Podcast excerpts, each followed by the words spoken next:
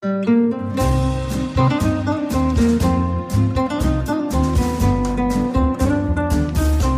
sind beste Freundinnen mit Max und Jakob. Schrei ich oder schrei ich nicht? Und du sagst es mir nicht und schrei aber nicht. Leg mich doch am Arsch. Der ultra ehrliche Männer-Podcast. Hallo und herzlich willkommen zu Beste Freundinnen. Hallo. Euer Apfelmittel für die Ohren. Ich hatte neulich eine Situation und ich habe eine These aufgestellt und weiß nicht, ob die richtig ist. Ich war in einem Second-Hand-Shop, habe was gesucht und natürlich komme ich rein und mich begrüßen sechs Meter lange Beine. Also erstmal hat mich so ein alter Typ mit verzottelten Haaren und einer Fluppe im Maul begrüßt. Dürfen wir da drin rauchen? Der stand Ist am das, Eingang. ist das so der Secondhand? Muss auch Er wirklich so Secondhand in riechen. seine Maske geschnitzt und dann hat er einmal durch Wirklich? Die, Nein, Mann, er hat die abgenommen. Und ich dachte, im Secondhand-Shop muss auch alles wirklich Secondhand riechen. Nach Rauch. nach verrauchter Kneipe, der trägt die auch immer einmal. So Neuhemden, die habe ich jetzt erstmal an. Ah, das ist doch nicht Secondhand. Gib mir das mal. Ich trage das mal ein halbes Jahr. So, jetzt ist es Vintage. Hinter diesem rauchenden Typen haben mich so sechs Meter lange Beine begrüßt. Auch von einem Typen. Ähm, die waren glatt rasierte Frauenbeine. Ist es wichtig, dass die glatt rasiert sind für dich? Es ist nicht wichtig, aber trotzdem möchte ich es an dieser Stelle mal erwähnen, dass es mir aufgefallen ist. Ach, Quatsch, natürlich ist es wichtig für dich. Stehst du auf glatt rasierte Beine oder auf haarige Beine? Glatt rasierte Beine. Ich auch. Punkt. Full stop. Was jeder andere mit seinem Körper machen will. Wir haben ein bisschen, ein bisschen Feedback bekommen zu glatt rasierten und nicht glatt rasierten Beinen, aber Geschmack ist individuell, da kann ja jeder bei bleiben. Sie können auch epiliert sein. Natürlich, sehr gerne sogar. Ich habe mich also erstmal nach hinten in den Laden verkrochen, weil ich nicht gleich reinkommen wollte, so, hallo.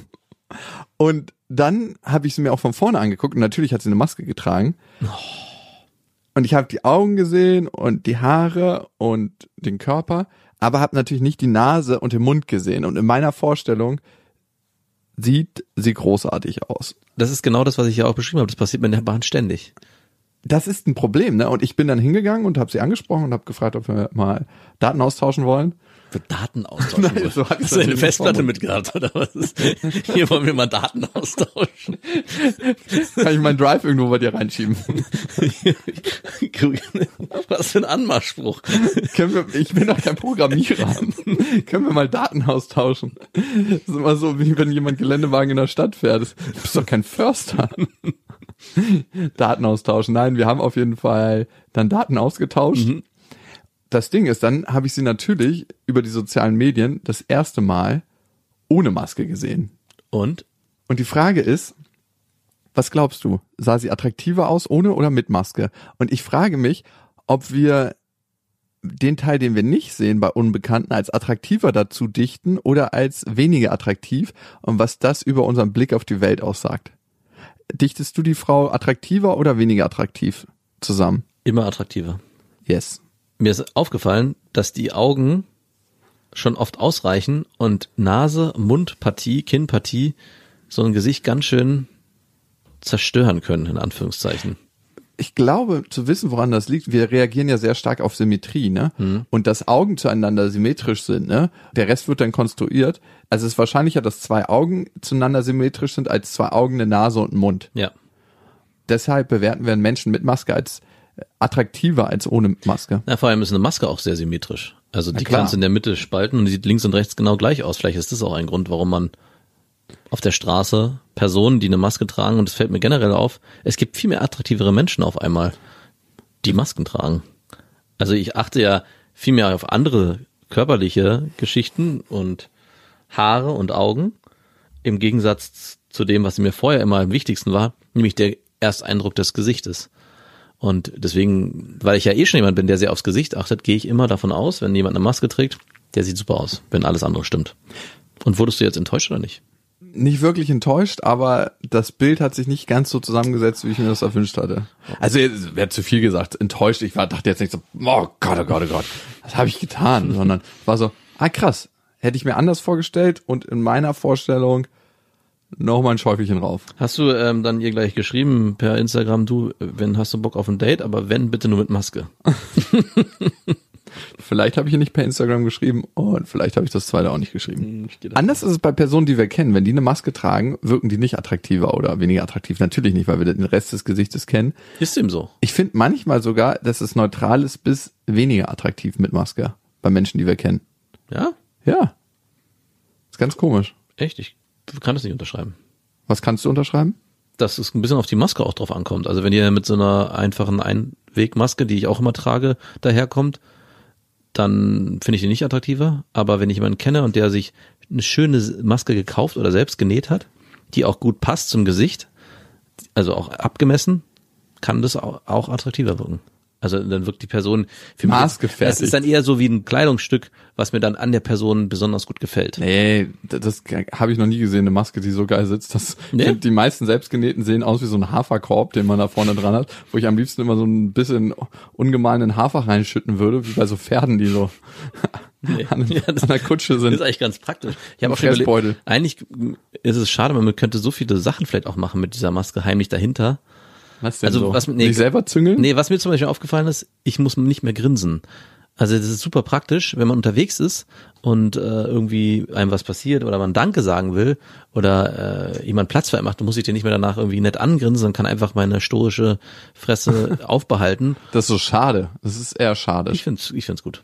Ich Okay. gehe davon aus, dass alle mich eh angrinsen und alle gehen davon aus, dass ich sie angrinse und alles und die Welt ist super. Wir sind alle happy. Ich weiß noch nicht, ob du davon gehört hast, dass Augen mitlachen. Ja, so ein bisschen.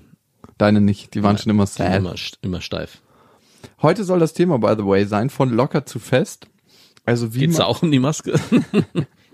wie man eine Beziehung oder was sich anbahnendes von locker, wir haben ja eigentlich nur eine lockere Affäre zu, wir führen ja eine Beziehung bekommt. Geht's um dich? Nein. Oh. Darum habe ich auch, denkst du, ich schreibe uns selber Hörermails, du hörst einfach nicht zu. Nee, das hab, ich habe gerade nicht zugehört. Ja, hä, ich habe gerade du hörst nicht zu. Ich habe gerade gesagt, ich habe gerade nicht zugehört. Dann Ja, du- aber- antwortest du darauf mit du hörst einfach nicht zu. Nein, ja, hä, da würde ich gerne kontern wollen, denn die, wer hier wirklich in dem Podcast in letzter Zeit weniger zuhört, bist du, weil du oft abgelenkt mit anderen Dingen bist. Dafür habe ich früher sehr viel Schelte bekommen. Ich mache das auch seitdem nahezu gar nicht mehr. Aber mir fällt öfters auf, dass wenn ich meinen Redeanteil habe und der etwas länger ist, dass du tipp, tipp, tipp, tipp, tipp, tipp in deinem Rechner drin sitzt. Das Wie jetzt auch gerade und weißt du, was ich mache? ja, jetzt bereitest du dich vor, aber es gibt einen Unterschied. Nein, weißt du, was ich jetzt gerade mache? Nee. Ich habe den Instagram Posting Text vorbereitet, Ja. dass ich das nachher nicht vergesse, weil ich die ja immer schreiben muss, Ja. dass ich nachher nicht vergesse, den zu schreiben. Ihr du, findet uns übrigens auch bei Instagram du redest dich raus. und bei iTunes, bei Spotify, bei Deezer und überall, wo es Podcasts gibt. Und da abonniert uns gerne und hinterlasst uns eine Bewertung. Siehst du, wie du jetzt schon wieder abgelenkt bist? Du kannst mir gar nicht folgen. Nee. Sehr gut, oder? Wir haben übrigens eine Bewertung gekriegt und die passt wie die Faust aufs Auge zu dem, was ich hier gerade gemacht habe. Narzissmus meets Sexismus. Jakob ist ein Narzisst, wie er im Psychologiehandbuch steht. Das Blöde an Narzissten ist, dass deren Persönlichkeitsstruktur es mit sich bringt, dass sie unfähig sind, sich ihre Störung einzugestehen. Max ist immerhin nur ein dezenter Sexist mit Minderwertigkeitskomplexen aus seiner Jugend. Aber immerhin sieht man bei ihm eine Entwicklung und den Willen daran zu arbeiten, während Jakob sich einfach nur für einen klasse Typen hält. Danke, Antje, für dein Feedback. Die schmerzenden Worte. Ein Stern, by the way. Würdest du es unterschreiben, was sie sagt? Ich finde immer so eine Ferndiagnosen ziemlich schwierig. Ja, aber ich habe ja nicht gefragt, ob sie richtig liegt, sondern ob du das auch so siehst, für dich selbst. Nee. Okay. Siehst du es so?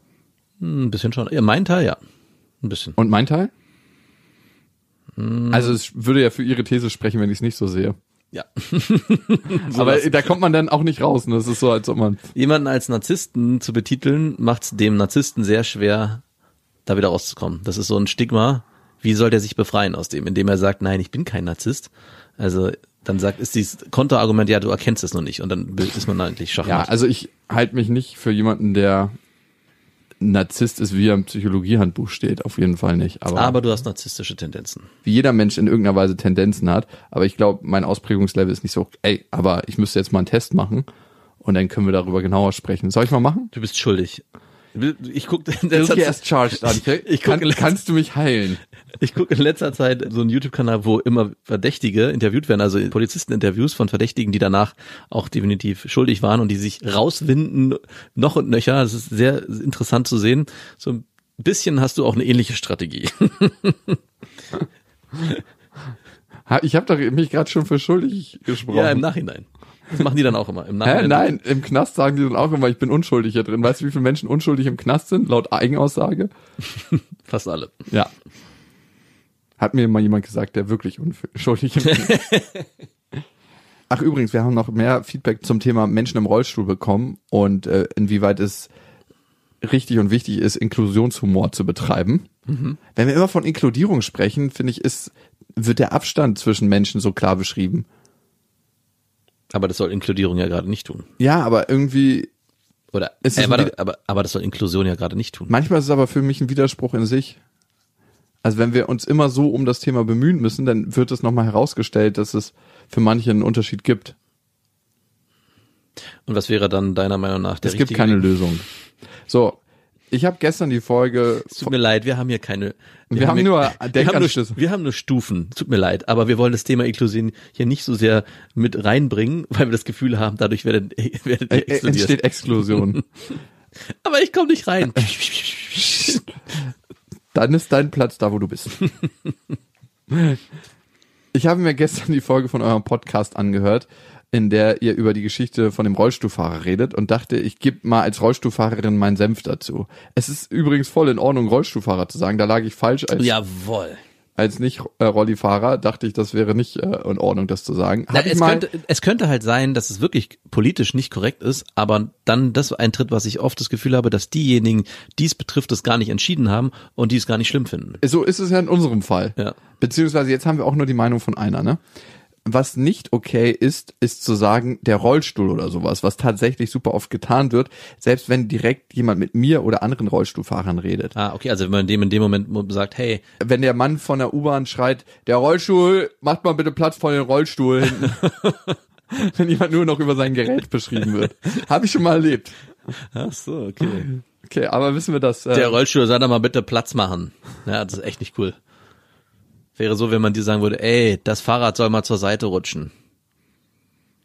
Ich kann nur aus eigener Erfahrung sagen, dass die meisten Rollstuhlfahrer beziehungsweise Menschen mit Behinderung super selbstironisch sind und definitiv über sich selbst und auch andere Behinderungen lachen können. Heute geht es mit der Überschrift von locker zu fest nicht um Stuhlbeschreibung, sondern um Beziehung. Und auch nicht um dich. Nee, Auch nicht in abstrakter Form. auch nicht in abstrakter Form. Schade.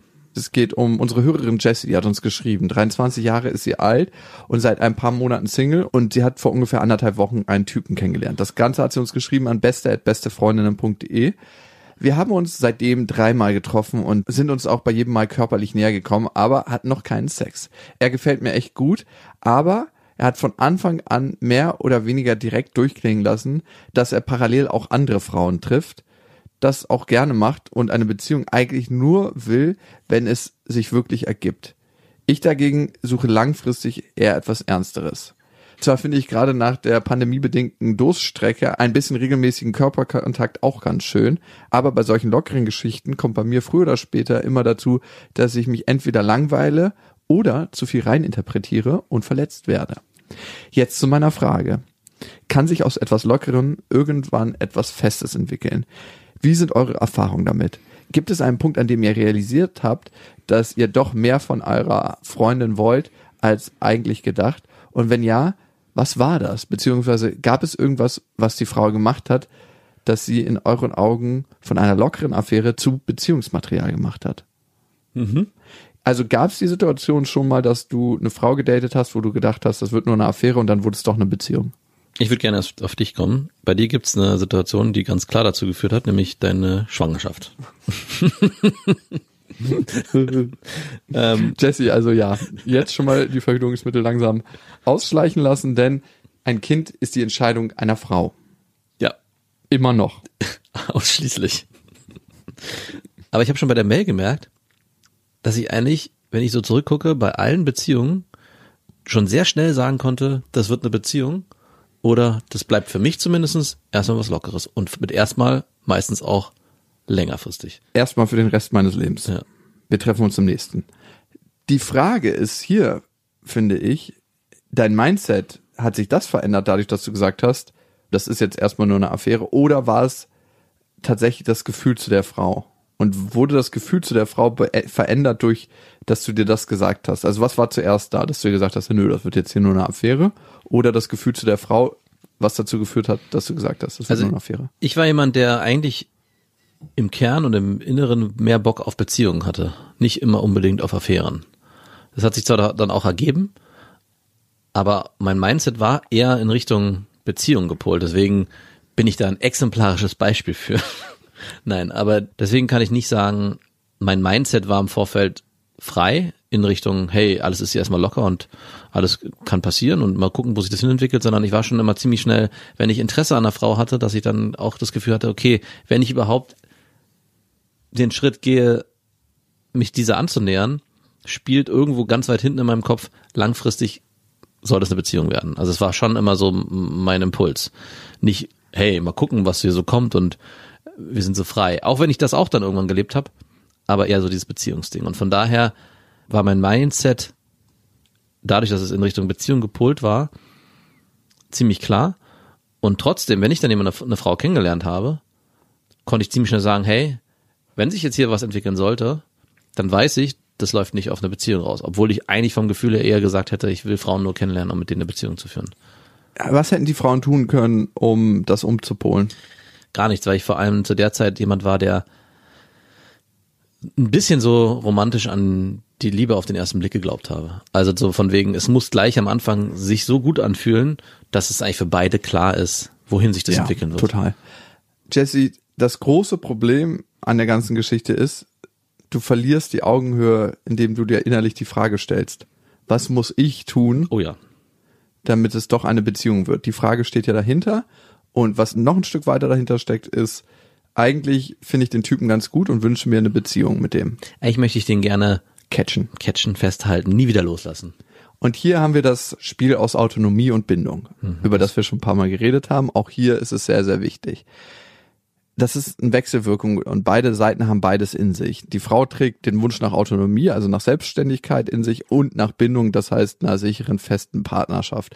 Und je mehr am Anfang von dem einen da ist, desto mehr ist natürlich der Wunsch nach dem anderen auch vorhanden. Das heißt, wenn du jetzt anfängst, gleich am Anfang den Typen festzugreifen und zu sagen, hey, lass uns doch wieder treffen, wann treffen wir uns das nächste Mal? Es war so schön mit dir. Wann können wir das? Dann entsteht das Gefühl der Sicherheit bei ihm. Also der Wunsch nach Bindung ist gestillt und es entsteht wieder das Gefühl nach Autonomie. Das ist ein Effekt, der da entsteht. Und darum ist es wichtig, auch in der Anfangszeit oder auch gerade in der Anfangszeit, wo man sich noch nicht so gut kennt, diese beiden Wünsche leben zu lassen. Zwei Sachen höre ich immer wieder. Ich habe keinen Bock auf Spielchen und warum soll ich nicht Sex mit ihm dann haben, wann ich Bock hab? Mhm. Bei der einen Sache stelle ich mir selber ein Bein. Bei der anderen Sache ist es so, spielst du wirklich mit ihm Spielchen, wenn du nicht gleich deinen Haufen an Bedürfnisse über ihn rüberstülpst? Ja. Oder ist es einfach so, dass du beiden Platz zum Atmen lässt? Ja.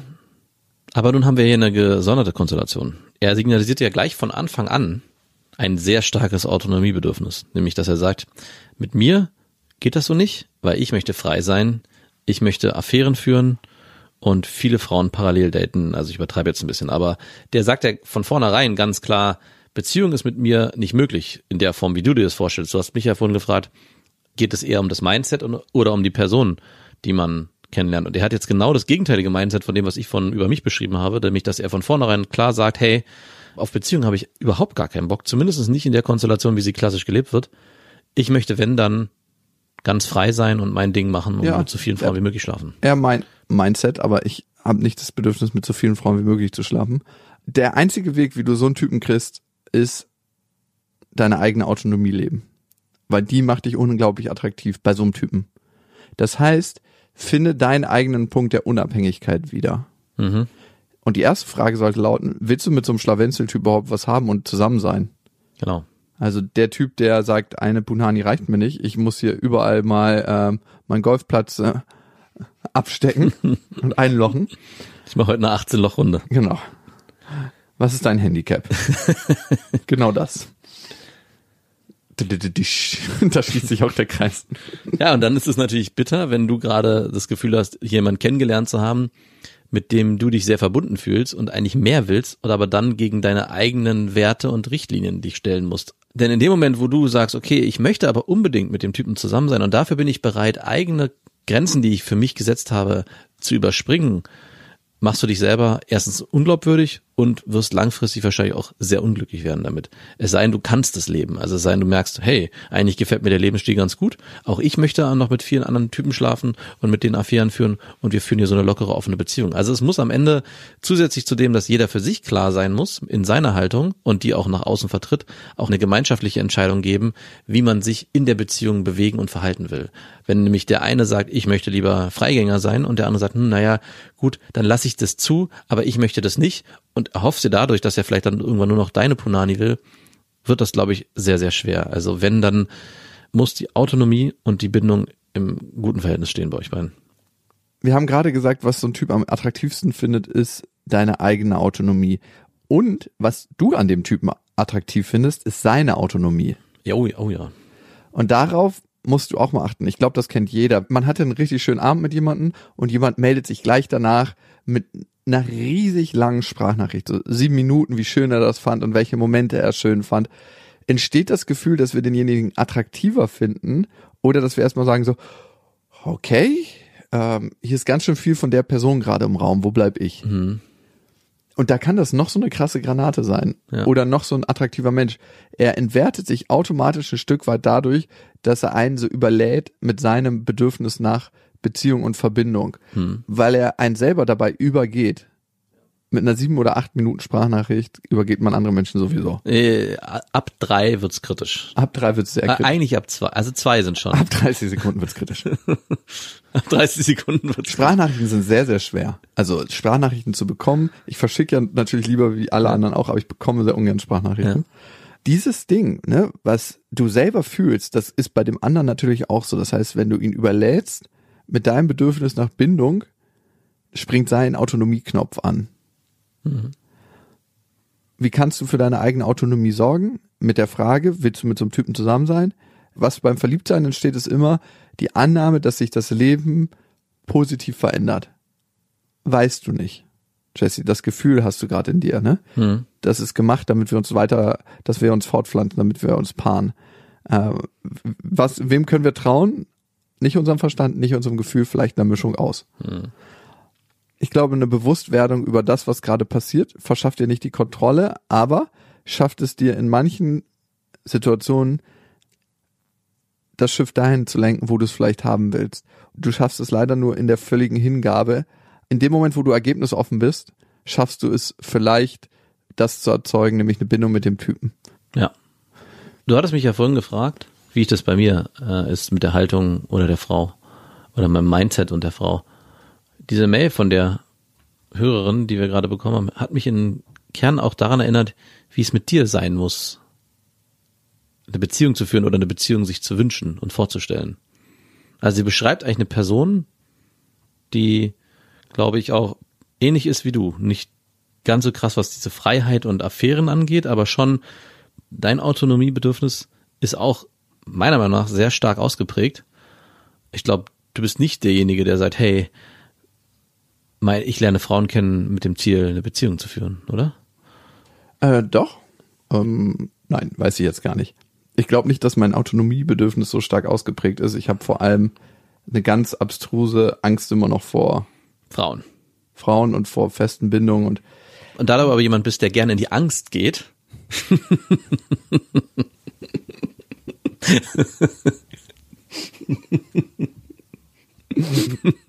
immer wieder schön so einen unterstützenden Menschen an der Seite zu haben.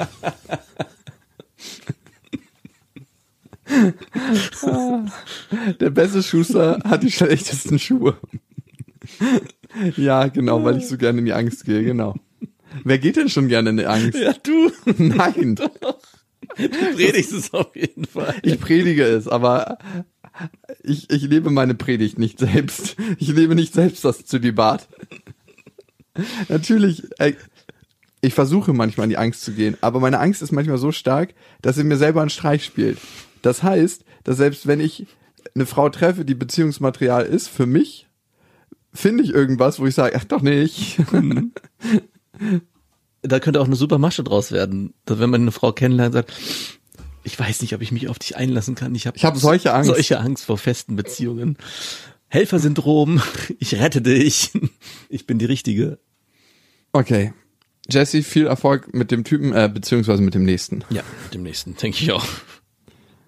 Jetzt zu Vicky. Sie hat uns geschrieben an beste.bestefreundinnen.de und sie schreibt, ich habe vor einem Monat den besten Freund meines Arbeitskollegen kennengelernt. An dem Abend haben wir wirklich viel getrunken und ich hatte Bock auf ihn, also sind wir zu mir nach Hause gegangen.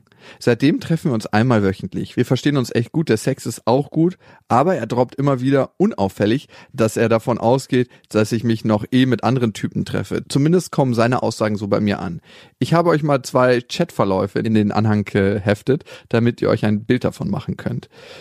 Wir haben jetzt erstmal ausgemacht zu sagen, dass wir uns es gegenseitig sagen, wenn wir einen anderen haben. Ich will auf keinen Fall die Erste sein, die was berichten muss, da sein Bild von mir sicherlich noch mehr verschoben wird. Könnte ich eigentlich gleich zu was sagen, ohne den Chatverlauf zu lesen, aber das können wir uns jetzt auch noch. du hast die gepostet. Da waren komische Dudes drauf, aber ich kann nicht urteilen. Sie? Aber immer gute Party-People. Er? Kenne die ja nicht. Ja, wirken wie Fuckboys. Sie? Sind sie auch. Alle. Er? Warum fucken die da nicht dich? Haben die schon, hahaha. Sie? Vielleicht will ich ja nicht. Er? War mir klar. Du hast ein Händchen für sie. True. Er? Hast du rumgeschakert? Sie? Mit dem älteren Garçon bestimmt nicht. Er ist Lachsmiley, also ja. Sie hatte mit keinem was, ganz brav. Er einfach nur ein Lachsmiley. Okay, Vicky, vielleicht ganz kurz an der Stelle.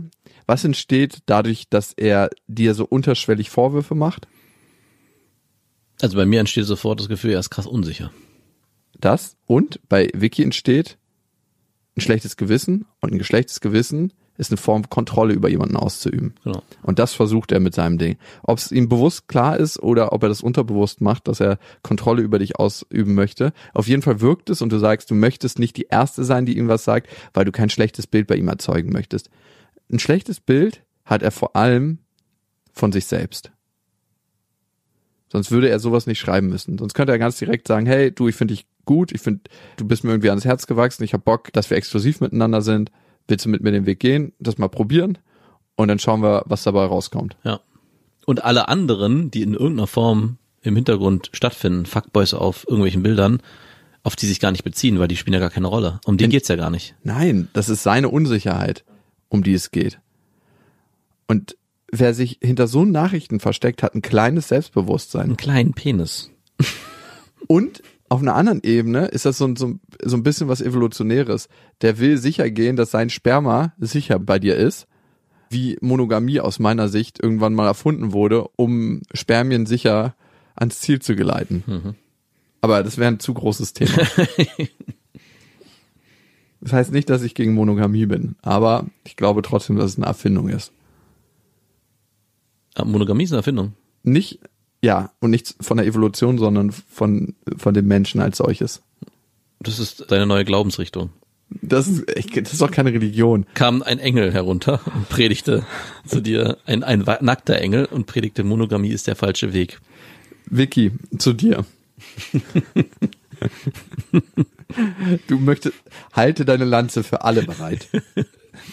Ich segne, ich segne deinen Lachs. Amen. Du Nimm mögest- diese Oblate, Du mögest viele Frauen begatten. Alle. denn auch er hat sein Sperma für dich vergossen. Teile diesen Leib. Nee. Wie auch ich mein Leid teile. Okay, Vicky. Also, die Frage ist, ist dir der Typ überhaupt selbstbewusst genug? Der keine klaren Jetzt Ansagen mach ja doch den Typen nicht so madig. Alter, weißt du, wie ich so eine Nachrichten hasse? Das ist so ein netter Typ. Der hat Das ist ein richtig, ich kr- krieg richtig das Kotzen und möchte so einen Roundhouse-Kick machen, wenn ich so eine Nachrichten lese. der ist nur ein bisschen unsicher. Aber wie krass blöde muss man sein, der Frau ein schlechtes Gewissen zu machen und sie so ein bisschen, wie sie fühlt sich ein bisschen blöde dargestellt, ey Vicky, und da musst du auch dir an die eigene Nase fassen, dich Ja. von, von so Nachrichten irgendwie unterkriegen zu lassen, beziehungsweise, dass du ein komisches Gefühl kriegst. Sein Problem. Ja, was ich mir auch nicht gefällt, ist die Einfärbung der Nachrichten, weil die schon sehr neg negativ konnotiert sind. Also zu sagen, hey, du bist ein Ho oder das sind Fuckboys bedeutet ja im Umkehrschluss, wenn das deine Fuckboy bist, bist du eigentlich auch nur jemand, der es zulässt, dass andere sich über dich drüberlegen.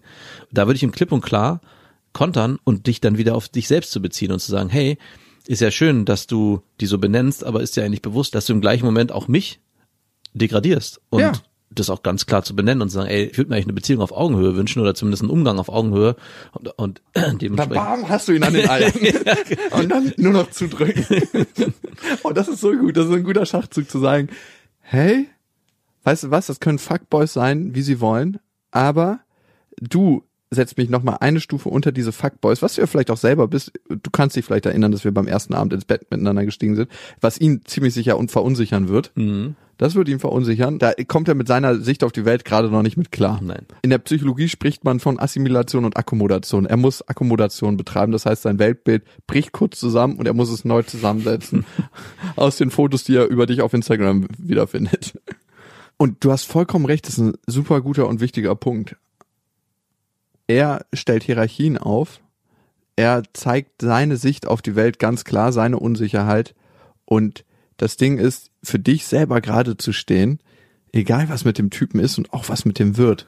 Und sie versucht es ja auch ein bisschen durch Humor, dem Ganzen so ein bisschen den, den Ernst zu nehmen, aber komischerweise funktioniert es nicht. Also in den Nachrichtenverlauf kommst du trotzdem schlecht dabei weg, obwohl du ja eigentlich nur auf seine Blödeleien eingehst und versuchst ihm da irgendwie den Wind aus den Segeln zu nehmen. Dadurch, dass er nicht locker lässt, sondern da dran bleibt, wirkst du in diesen Nachrichten schlechter. Und die Wirkung auf mich ist auch, vielleicht hat er sogar ein bisschen recht. Und das ist schade. Also ich glaube nicht, dass das stimmt, aber dadurch, dass die Konversation so abgelaufen ist, wie sie gelaufen ist, und ich jetzt als Außensteher schon das Gefühl habe, ja, hat sie jetzt wirklich Fuckboys? Ist sie jemand, die mit Fuckboys agiert? Aber äh, was sind ah Fuckboys? Ist nicht jeder irgendwie ein Fuck? Ist egal. Es geht jetzt gar nicht so sehr darum, dass dass es die gibt, ob sie welche hat oder auch nicht. Aber was passiert ist, ist diese Art, diese Form der Degradierung von ihm und dass die auch sogar auf mich, der die Nachricht als Außenstehender, bet- Du nimmst die an. ich nehme die an und habe das, genau, ich nehme die an Nein, Vicky nimmt die auch an. Genau. Vicky nimmt die durch die Konversation an und auch ein Außenstehender, deswegen hast du uns das ja geschickt, empfindet es auch so im ersten Impuls. Also ich habe auch eher das Gefühl, die Tendenz, hm, vielleicht ist da was dran. Weißt du, warum, Vicky, warum das passiert? Weil du das Gefühl hast, in die Verteidigung gehen Genau. zu müssen. Weil du sagst, ich muss hier in die Rechtfertigung gehen. Der Konter wäre gewesen, entweder das, was Max sagt, oder zu sagen, schreibst du mir gerade oder dein geringes Selbstwertgefühl, was Unsicherheiten hat? Bam! Und schon wieder hast du ihn bei den Eiern. Aber ich weiß nicht, ob der da, das aushält. Das hält er nicht aus. Ja, und, aber dann trotzdem raus damit. Raus damit. Guter Filter. Harte Sprüche sind ein guter Filter für die Menschen, die wirklich zu einem gehören. Oder man fragt wirklich ganz blöd, sag mal, ich glaube, ich habe die Nachricht verstanden. Ich weiß gerade nicht, um was es geht. Äh, Was du mir, ich verstehe nicht, was du mir sagen willst. Also ihn wirklich gar nicht abzuholen auf der Ebene. Ähm, Ja, auch überhaupt nicht in irgendeiner Form darauf einzugehen. Man könnte es natürlich auch einfach ignorieren, das wollte ich eigentlich zuerst vorschlagen, aber wenn du mit ihm Kontakt haben willst, wenn es keine Konversation gibt, gibt es auch keine Berührungspunkte mehr. Also in irgendeiner Form musst du ja davon wegkommen, deswegen wäre eher nochmal klarzustellen, ey, schön, dass du dir die Bilder anguckst, aber ich will darauf gar nicht eingehen, weil ich verstehe gar nicht, was du gerade von mir willst. Äh, wir können gerne über was anderes reden, aber darüber nicht. Na, ja, wäre eine Möglichkeit. Ist auch wieder eine Form der Verteidigung ein bisschen. Genau. Es muss so formuliert sein, dass er das Gefühl kriegt, oh, ich habe mich hier gerade irgendwie aus dem Fenster gelehnt und Sachen interpretiert, die eigentlich nur ich so interpretiere hab, habe und sie geht darauf gar nicht ein. Also dass er so ein komisches Gefühl bekommt von, oh, ich habe was Falsches gesagt. Ich hätte das gar nicht ansprechen Ja, es schafft auch eine Ebene. Ist die Frage, ob es die Ebene schafft, die sie erzielen möchte. Ich glaube, man kann es auch ganz einfach machen und sagen, hey, möchtest du mir irgendwie was sagen oder wo- wollen wir mal Klartext über ein paar Punkte reden? Hast du eine Unsicherheit in dir? Dann kannst du mir gerne ganz offizielle, straighte Fragen stellen. Was ich nicht gerne mag, ist, wenn du durch die Blume so schlawenzelst. Schlawenzel du mal hier nicht so rum. Bam, schon wieder. Beide, beide Hoden in der Hand. Wichtig ist immer schön in die Hose rein und direkt reingreifen in die Eier und fest zupacken, damit sie auch morgen noch kraftvoll zu. Und dann diese ganzen Fragen zu stellen. Bist du eigentlich unsicher? ja. Aber gut, ich weiß nicht, ob der Typ über eine starke, sichere Frau nicht noch mehr Unsicherheit bekommt. Aber es ist da nicht Das dein ja Problem. Nicht, genau. Vicky, und damit viel Erfolg bei deiner noch sehr frischen Beziehung, die da heranwächst, vielleicht auch nicht. Wer weiß, wo es alles hingeht, ne? Sei der Chef im Ring. Auf Augenhöhe. Auf Augenhöhe. Bis dahin. Wir wünschen dir was. Das waren Beste Freundinnen mit Max und Jakob. Jetzt auf iTunes, Spotify, Soundcloud, dieser YouTube und in deinen schmutzigen Gedanken.